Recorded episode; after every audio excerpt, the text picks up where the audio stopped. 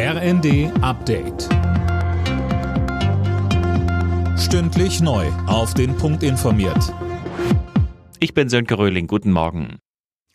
Verteidigungsminister Pistorius sieht die Lieferung von US-Kampfpanzern vom Typ Abrams in die Ukraine nicht als Bedingung für die Entsendung deutscher Leopard-Kampfpanzer.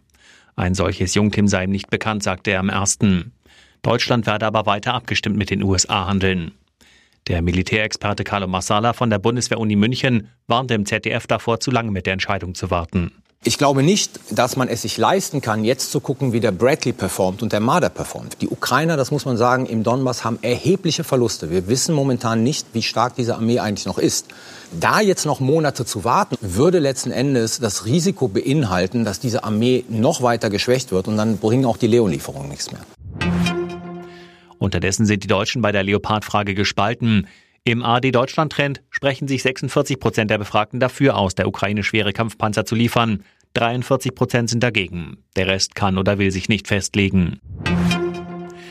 Viele Briefkästen bleiben in den nächsten Tagen wohl leer. Verdi hat die Beschäftigten in allen Brief- und Paketzentren der Deutschen Post ab dem Nachmittag bis morgen zum Streik aufgerufen. Mehr von Tom Husse.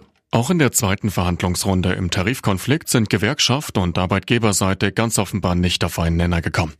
Verdi fordert für die rund 160.000 Beschäftigten unter anderem 15 Prozent mehr Gehalt und spricht von einem Ausgleich des Reallohnverlusts und der Inflation. Die Deutsche Post hat die Forderung bereits mehrfach als realitätsfern zurückgewiesen.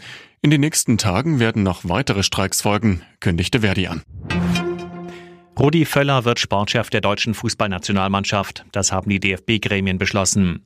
Am 1. Februar wird er die Arbeit aufnehmen und damit einen Teilbereich von Olli Bierhoff übernehmen, der nach dem frühen WM aus in Katar zurückgetreten war. Bei der Handball-WM hat Deutschland das erste Hauptrundenspiel deutlich gewonnen. Gegen Argentinien stand es am Ende 39 zu 19. Alle Nachrichten auf rnd.de